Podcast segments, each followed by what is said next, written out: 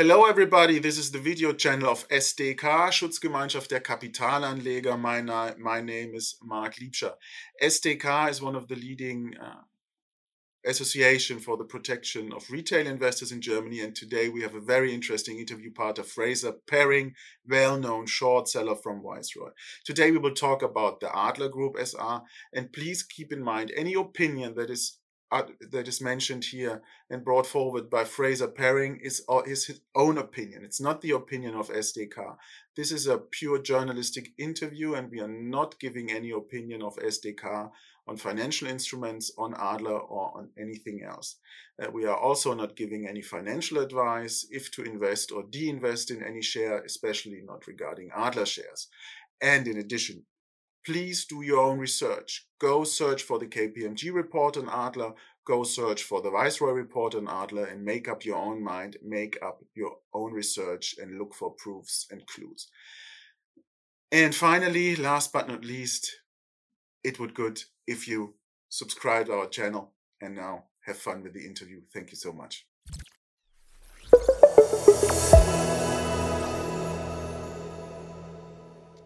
Hello, everybody. This is uh, Schutzgemeinschaft der Kapitalanleger, SDK, our video channel.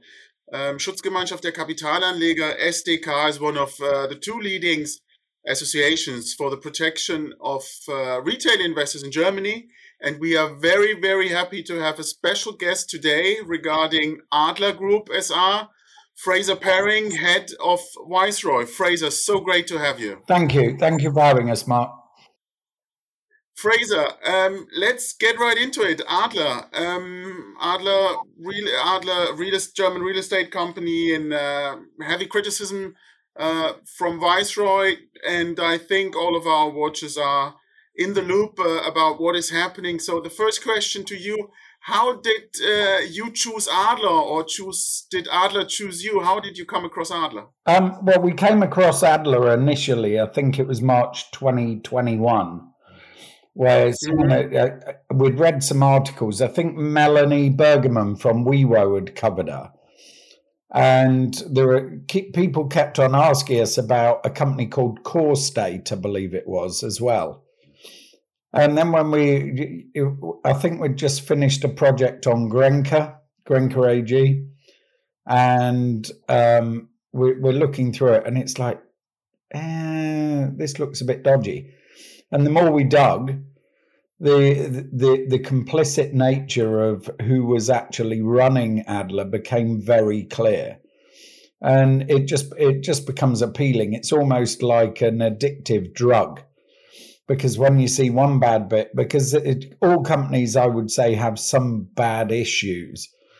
But when you start piling them up and they just keep on going up, then you know you're onto something. And Adler was one of them. So uh, was was one of them. Then, uh, then half, almost half half a year ago, the first Viceroy report uh, that was widely widely recognized by the market, and then in the following, um, uh, Adler ordered uh, KPMG to have a, a special investigation into the company, and the KPMG report came out on Friday.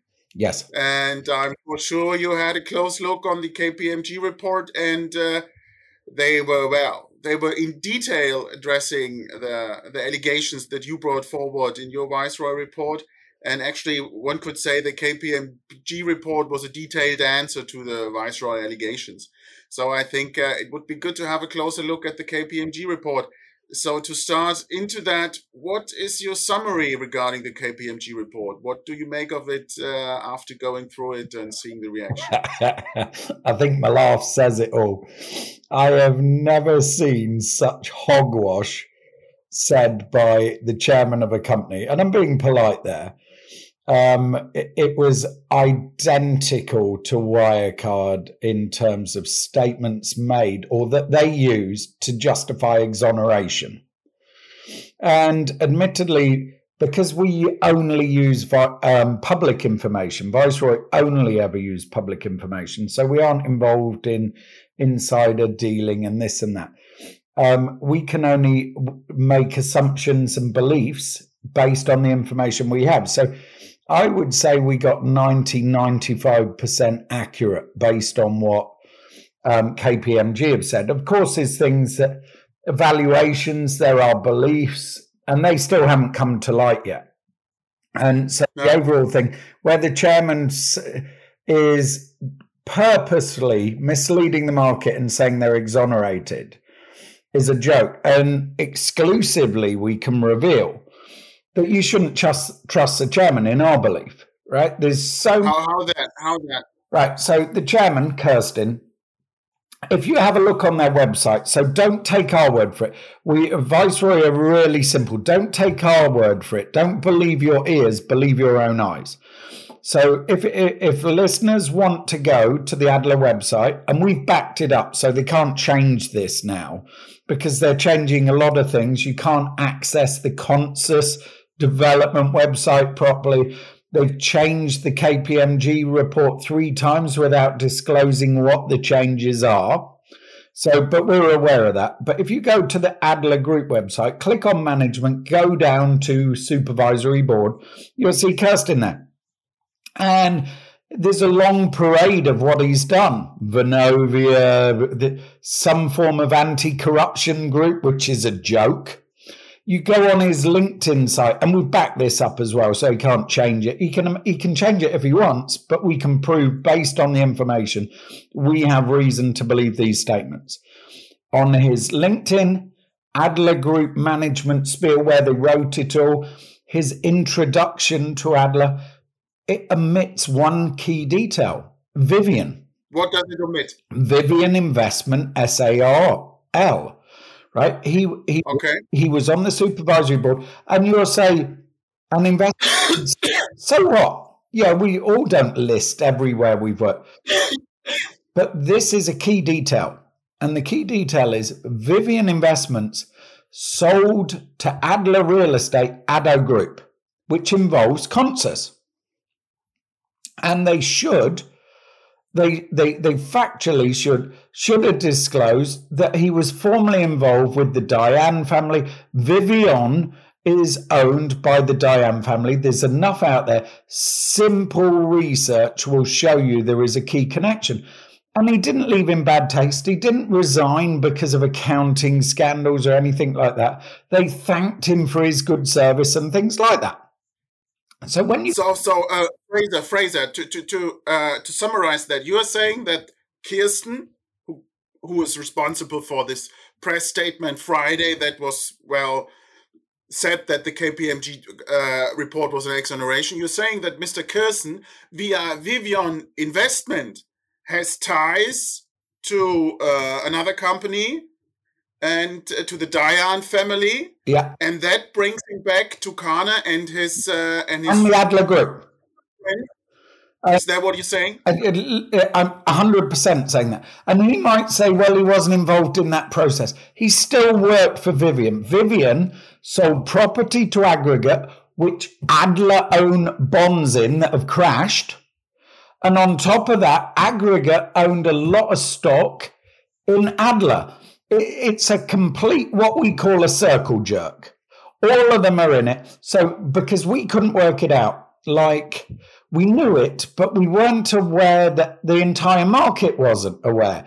It's public data. You go on the Vivion website, you see Dr. Kirsten resigns. Thanks for your good service on the 22nd of February or whenever it is, 16th of February.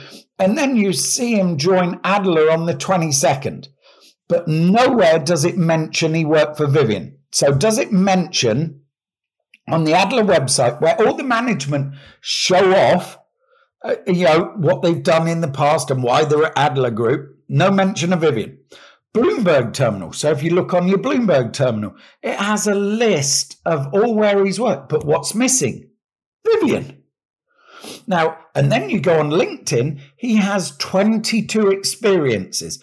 So you would say, you could argue with me, Mark. You could say, well, he maybe doesn't update his LinkedIn all the time. Yeah, he's forgotten it or something, yeah? Right. But he updated his LinkedIn on or after the 22nd of February 2020 with his appointment to chairman of Adler Group.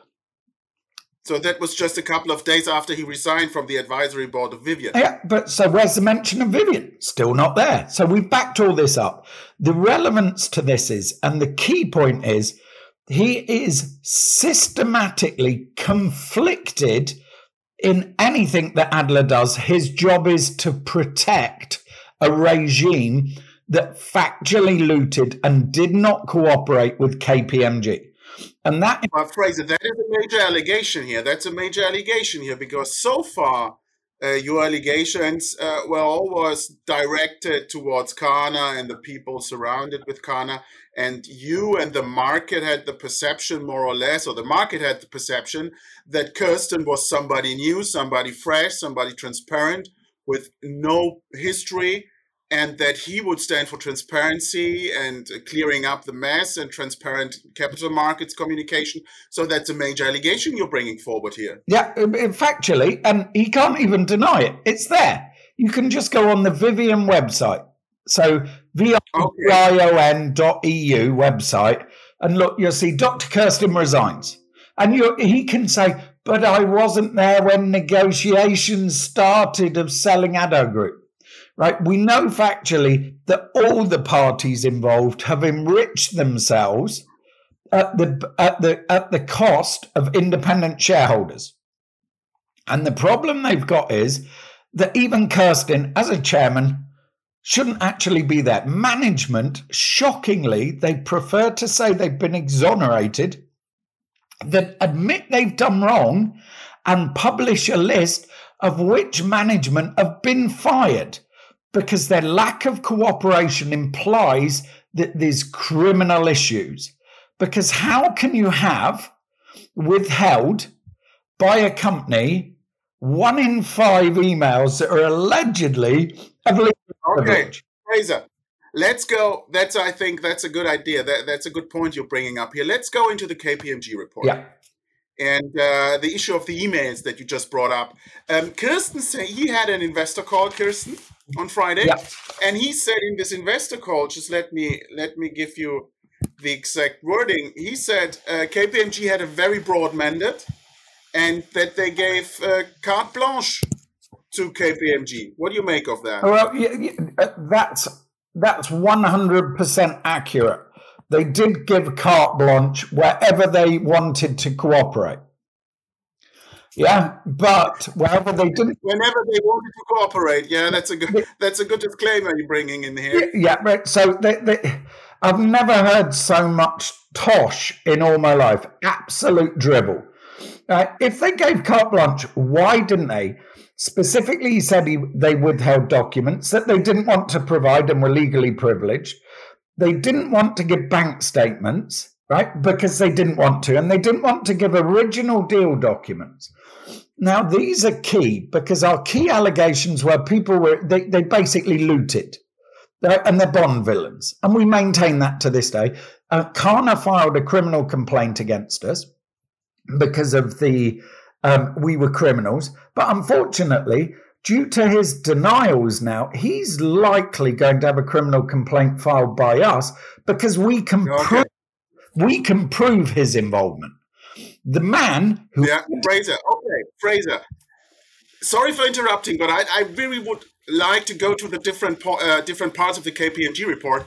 So the next part is that uh, the related parties. There it was quite interesting um, that uh, KPMG had a lot of um, circumstances and facts showing that uh, what are the dealings between the parties, family relations, um, being shareholders in different companies. And that was quite interesting. Kirsten said, well, um, unfortunately, uh, KPMG uh, took your definition of a related party, which is a broader definition, Kirsten said. And uh, you didn't take the narrow legal KPMG and you, you didn't use the narrow legal definition of uh, the account, international accounting standards uh, number 24 so uh, deviation in the understanding what is a related party. And obviously kpmg took your definition of a related party here. Because our definition of a related party is accurate. How can you how can your wife and your brother-in-law and your brother and your long-term business partner not be a related party? What Adler's defense was or justification is so childish and amateurish, even Wirecard did better because at least they lied with some justification. The man factually cursed in statements about the related parties. The International Accounting Standards actually requires family relationships to be disclosed. I'm going to bore people for two seconds. The reason why related parties are so important is if I'm dealing with my sister, my brother, my dad, there's an odds are that we're all in it together, what we call a cabal. Yeah. So I'm going to give them better terms. So any related party, like when you go out for a meal with one of your family members, you might choose to pay for it that time. Yeah, but you know why? It's because you're all of the same kin. And that's why you have to disclose related parties. And Kirsten is intellectually challenged if he believes that you shouldn't disclose that your brother in law has been ripping off the company. You're on mute. Mark, you're on mute. Sorry here, sorry here. Um, so um, let's move on. The following question was: Is Mr. Caner somebody who is a decision maker without a mandate? I, and interestingly, I find in the KPMG report there are a lot of hints, aren't there? They they even go as far to say as much, I think, in one stage about they couldn't disprove. And yeah. the emails, right? So they quote some of the. Remember, the Austrian Takeover Commission investigated Caner in 2016, and they came to the same conclusion we did. And Mr. Caner and Adler lied through their teeth about who was the main controller, the main principal. You can see it in the emails.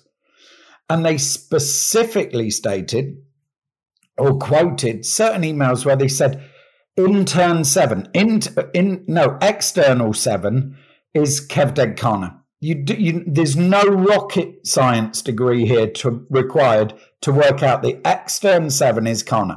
We're working on the rest. Yeah, that is quite that is quite quite easy to to conceive. Yeah. And he's saying that people have to change all their agendas and be at this meeting and do this and do that, and things are unacceptable.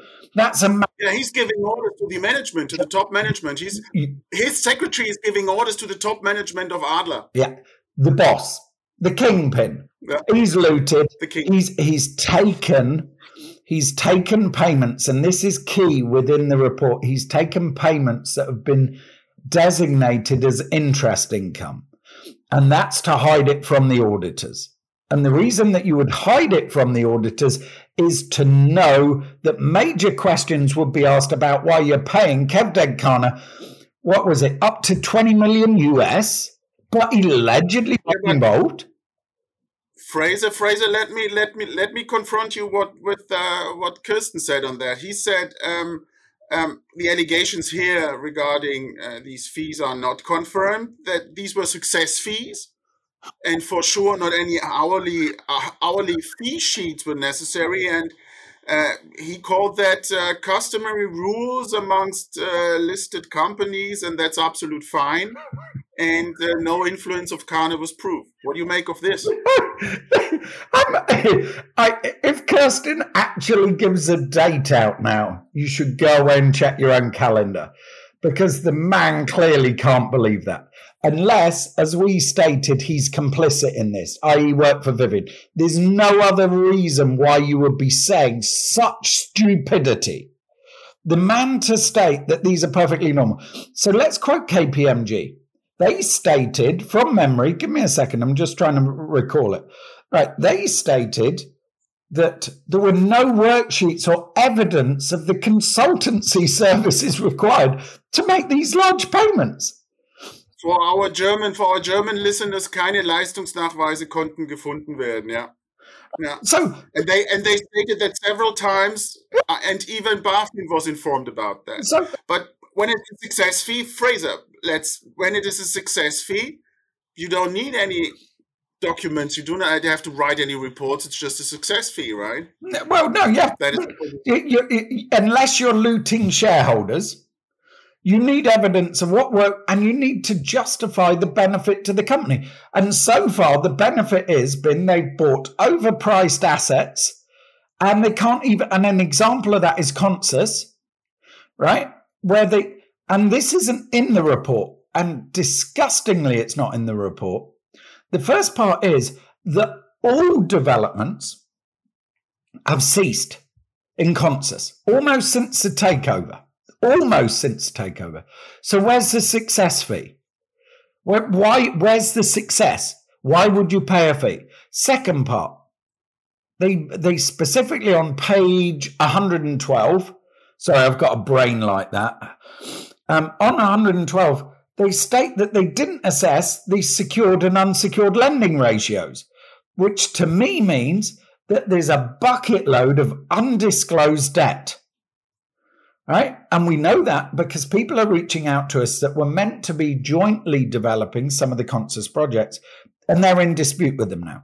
But we also know, so this is Cevdet. Cevdet Caner has recommended as part of the success rate, he's been paid on the basis that they bought a company with give or take, I think it was 200 million of debts that are still outstanding.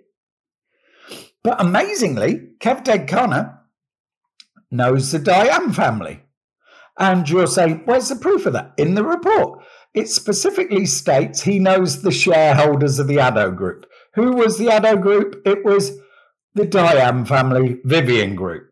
Okay, and that would bring you back where we started Kirsten, Dayan, family, and Caner. So there's no success. Basically, what they were doing was on any deal, they wanted to strip out some cash because the deals were so bad.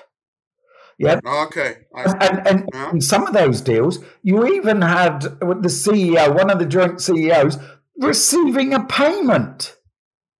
Yeah. Hang on, wait there. He's paid already. That pay has been decided by Caner he specifically put to decide the pay. It's in the report. It's an extra payment, yeah. Yeah. And- so, um, Fraser, Fraser, just to keep ourselves focused, evaluation. Yeah, there's so much to it. There's so much to it. We have to, and I like I like your energy on that, but we have we both have to focus our energy. uh, pages 97 to 108 evaluation. Yeah. Um, there are two portfolios uh, you looked at, KPMG looked at. That's the uh, the residential real estate portfolio, and that's the project portfolio. Yeah. And um, unfortunately, to Kirsten stated that in his in his call, um, there is a differential. There's a difference between KPMG and uh, Kirsten Adler how they see how this how the balance sheet should be uh, corrected or not. He holds Kirsten holds no correction of the balance sheet is necessary regarding evaluation. And KPMG holds uh, sees that differently and says, well, a uh, uh, correction of the balance sheet regarding evaluation is necessary. So we have the two portfolios, residential and uh, project. Yeah. yeah. Development, project development. And Kirsten says, well, eh, our evaluation regarding uh, residential is rock solid. I quote here, rock solid. What do you make of that? Is it rock solid after KPMG? Um, no, because they even discuss in the KPMG report where they sold some projects that they reduced by 200 million. Yeah. So the A, first of all, there's a contradiction there. But secondly, right, if if Adler were correct and these valuations and the statements were correct, why is it that he's come from ADO Group? And this is key to the valuation. Remember this. He hasn't come from ADO Group. Let's correct that. He's come from Vivion. And the family that owned Vivion sold ADO Group to Adler Real Estate. That's how the entity merged. So that's how it came together.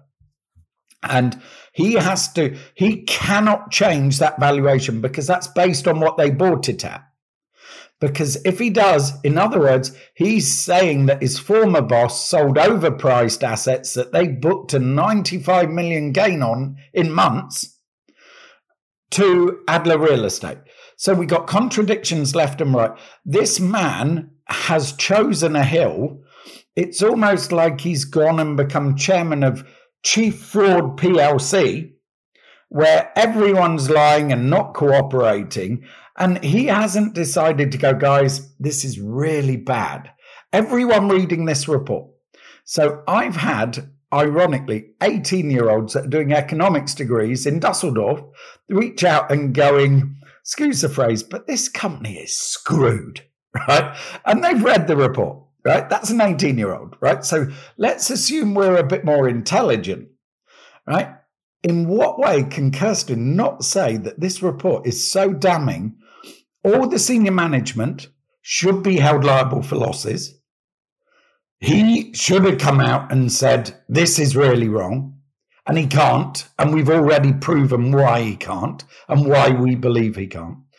But the valuations, more importantly, they're impaired further because at no point during that KPMG report does it discuss that 19 projects, 19 of them, haven't had okay. any development and have debts outstanding on them, significant unsecured debts that aren't disclosed in the balance sheet within the reports. And he's saying, but it's not terminal.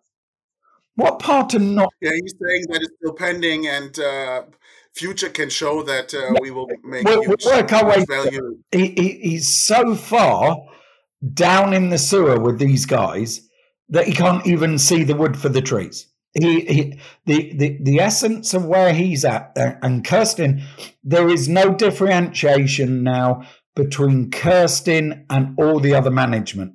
He is completely complicit. And the biggest oh, problem. Okay, I hear Fraser. Fraser, will you will you provide a written report on that? What yeah, you stated yeah, here? Yeah, without a doubt. It, it, it's just being edited at the moment because I I I'm, I'm a great researcher. I'm not the best writer, and between us all, we get there in Viceroy. I make no bones about it. But research wise, no one can dispute that Kirsten was at, at Vivion, employed on the supervisory board. No one can dispute that Vivion's owners, Dayan, sold ADO Group to Adler Real Estate. And no one can dispute that Caner and Dayan don't know each other. There's a full circle here. It's called a circle jerk. Kirsten needs investigating for his involvement prior to attending Adler as the chairman, right? But more importantly, where the hell? So, so far we've identified eight T4, I think it is, serious points within the report. Where the hell are BaFin and the prosecutors? Right? Because well, it's quite interesting. It, it, was now I can show off a little bit. It was page thirty-five, where KPMG stated that Adler informed uh, BaFin on the issue that uh, was receiving payments without any any proof that he did something, without any Leistungsnachweise. And uh, I had the feeling KPMG just uh, gave a little bump on the nose of uh, BaFin there on page 35 at the bottom. Well, unfortunately for Adler, we had a call um, with BaFin before we published. Mm-hmm. Yeah. And so half a year ago. yeah, give or take. I think it was September, August, September. Yeah. Could be wrong. And but we definitely had a call pre-publication, and within it, we highlighted all these issues. But they still appear to have not acted, and I don't know what's going on behind the scenes. And I'm sure that I hope they're doing something. I'm pretty sure they are. We don't know either. We don't know either. But importantly, Caner, for four whole years, till we came along, denied to all the press that he ran the show at Adler, despite. Yeah, he did that with Melanie Bergermann. I remember at the WiWo, he told Melanie Bergermann, I have nothing to do whatsoever with Adler. And then later on, he, he said, Yeah, I, blah, blah, blah. And now it shows that he's kind of running the show behind the scenes a little bit. But I don't know about German law, but I know that this has been marketed in other jurisdictions, which means it, has he fallen foul of certain laws? Now, is he going to leave Monaco again soon? If anyone knows where he's going to be, please let me know because I wish to file locally on him wherever he is. The French, the French authorities are already getting a copy of the KPMG report, which, contrary to French rule, means that he has failed to disclose his authority to conduct business for a business right? Okay, He's, Fraser. Now you're already looking forward a little bit in the future. what do you think what will happen in the future? Well, Not only regarding the share price, I think we know what your position is on the share price. right.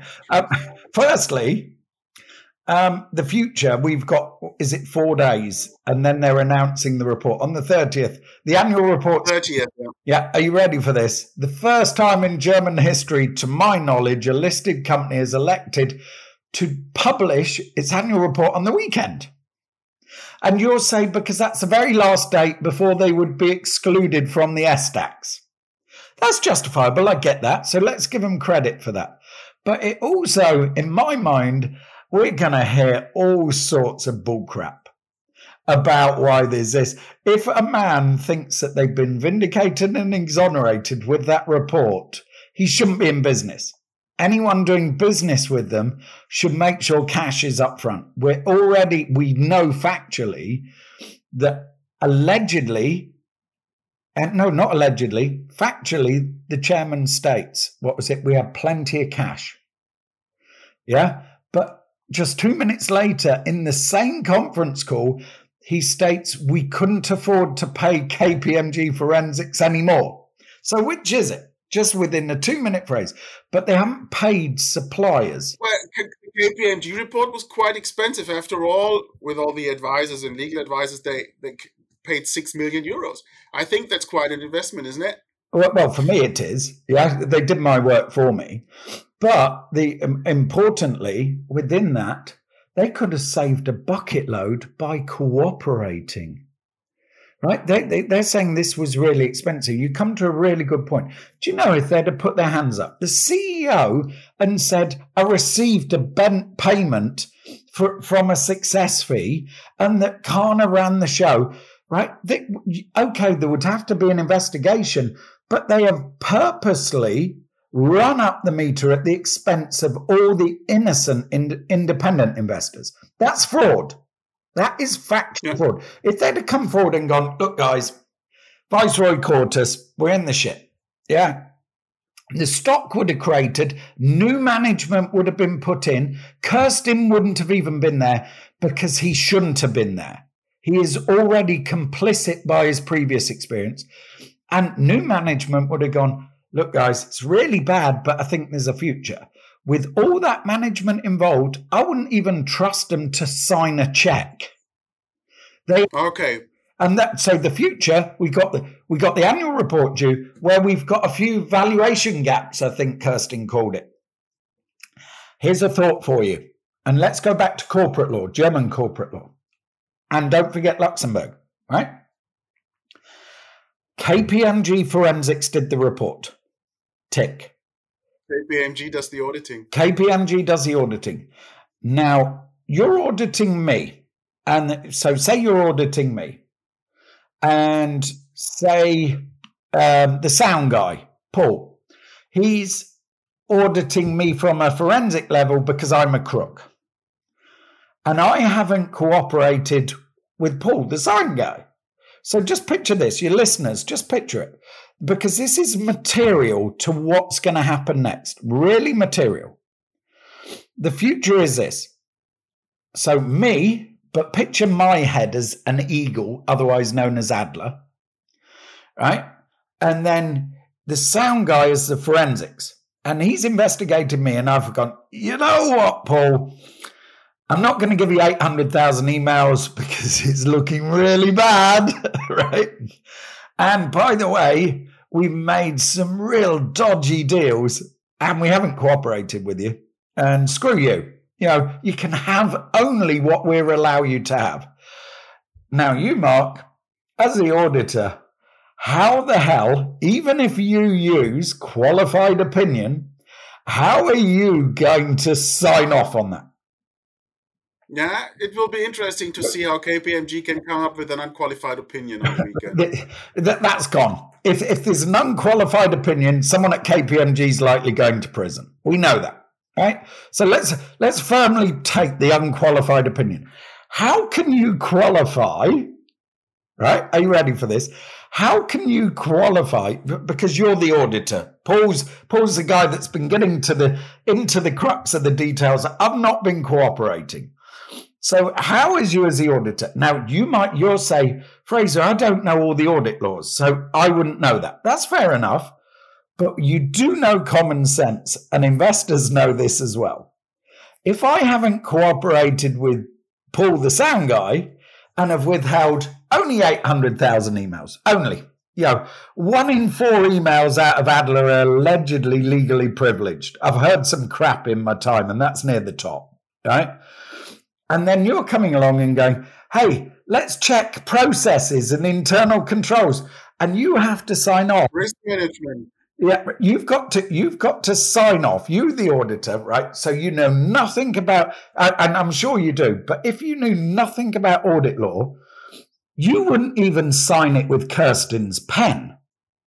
And the reason why you ha- won't sign it with Kirsten's pen is you have factually got no confidence in what they provided to you is A, accurate, B, the whole story, or C, likely to be representative of the health of the business. Because they're all. Yeah, it, that, is, that, is, that is kind of, it brings us back to Wirecard and EY. um, KPMG will, will have to ask themselves the questions are we uh, auditing and signing off on the financial statements into the blue. That's what we call it in Germany. Yeah. You're not allowed as an auditor to sign off into the blue, knowing I haven't uh, I haven't uh, audited material stuff and material balance uh, sheet uh, positions and still signing off on, on the accounts. But, so that is the question um, KPMG will have to ask himself itself. And after the Wirecard experiences and the discussions that we had in Germany regarding what are the provisions for auditors, and uh, what are the regulations and what are the requirements for auditors when auditing and not auditing into the blue, I think KPMG will have to ask themselves some questions here. It's not just ask some questions. Can the, the, the simple question for investors is can KPMG and they might well decide to jump off the cliff with Kirsten? I would be very concerned if KPMG sign Firstly, we know that they can't give an unqualified opinion based on that report. That's guaranteed. That's my view. And I know enough about scheming and scamming companies to know that KPMG know that. But the question is can they sign off with a qualified opinion? Now, based on what they're saying, they can't provide documents to KPMG Forensics. Remember, let's quote Kirsten exactly and in the report, I think it was page uh, Brainwork 119 ish, where he says, or not he, KPMG said, because we weren't an approved legal advisor. Kirsten said, because they weren't a qualified lawyer or something like that. But you get the idea, because they aren't a lawyer, right? You're mute again, Mark sorry, sorry here. Yeah, he said because attorney-client privilege just that doesn't apply to KPMG forensics. Yeah, of course, because that's a real good opt-out, right? So we've got eight hundred thousand emails. Adler. So we spoke to someone that used to work at Vivion. Now, bear with me a sec, right? We spoke to someone that used to work at Vivion about how many emails were legally privileged. They were there two and a half years ago, something like that. And their view was there were very few emails that went to legal. It was mainly about the structure of a deal. And it would be done specific to teams. Right? All of a sudden, so I said, was 800,000 realistic? They said they didn't know, but they thought it was obscene, the number of emails. I think personally, Adler have gone, this is my personal view, and I, I haven't got evidence to show this, but what they've written implies it to me. So they've got 4 million emails, 3.8, whatever you want to call it, and they've gone, these 800,000 are going to screw us. They aren't having them. And they're legally privileged because they're incriminate us, is my view. And that, because I'm not being funny at this stage. If you're saying that your company has been exonerated and your name's Stefan Kirsten, you're in la la land. you are completely.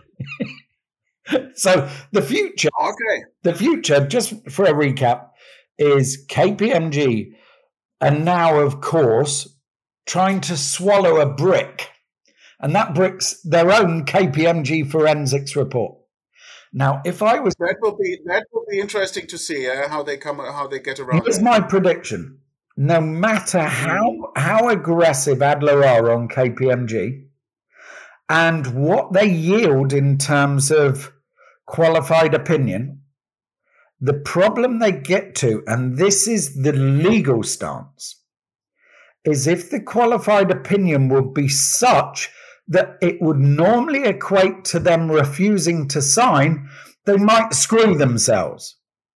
So if they gave a whole list of the reasons why not cooperating with an investigation, not doing this, n- no records, belatedly handwritten notes, yeah, no worksheets of major payments, payments hidden as interest income, purchasing balance the accounts, the balance, uh, everything. Accounts. Right? If they get to that point, they should not sign off. So here's my personal prediction, and I'll tell you what Viceroy think. Right? So my personal opinion is that KPMG auditors cannot sign off due to the lack of cooperation with the KPMG forensics. And assume there's a Chinese wall. And the information in the KPMG report is so damning that, in my view, if KPMG do try to sign off but give such a big small print to it, qualified opinion, that it would have otherwise been classed as not signing off, they might be legally liable anyway. Because it's not a going concern, as it says. Because if you do something wrong in your workplace, you have to cooperate. Ask anyone on the street has Adler cooperated? And they go, Are you having a laugh? There we are. And Viceroy's opinion is, right? So this is that's my opinion. Gabe and I, who think for themselves, Gabe thinks that it's going to be so lengthy, the qualified opinion, they might just about do it, but they're still screwed. They're still screwed. Iden's on. Okay, that's that's an interesting outlook. That's an interesting outlook, and I think there there are there are some some arguments uh, to the question how KPMG now uh, now will react, react with its with, with, its audit opinion. Fraser, thank you. You're welcome. It's been it's been uh, a hellish ride for the last almost 45 minutes. thank you for that so much for your insights, and we are very. Uh, on our edges to see what uh, will come up in the following days uh, and to see what other other hints and, and facts uh, Viceroy can and uh, will provide. Um, thank you so much for, for your interpretation of the KPMG report. You're welcome. And for your interpretation of, of, of Kirsten's uh, statements.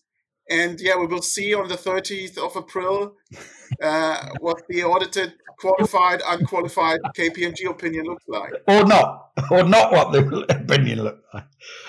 it will look, somehow it will look. It have a look. it's good. It's really good. Fraser, thank you so much. All the best to London. Thank you. And see you. Cheers.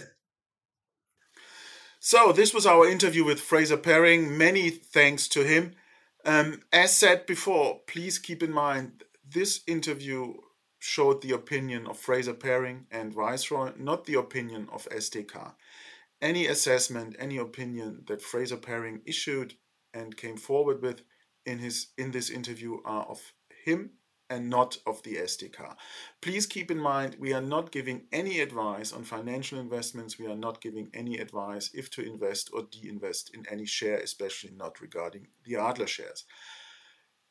Please do your own research. See and check for the KPMG report. See and check for the Viceroy report. Read it through, go it through, and make your own opinion. We are not giving any advice here. Thank you so much and keep in touch.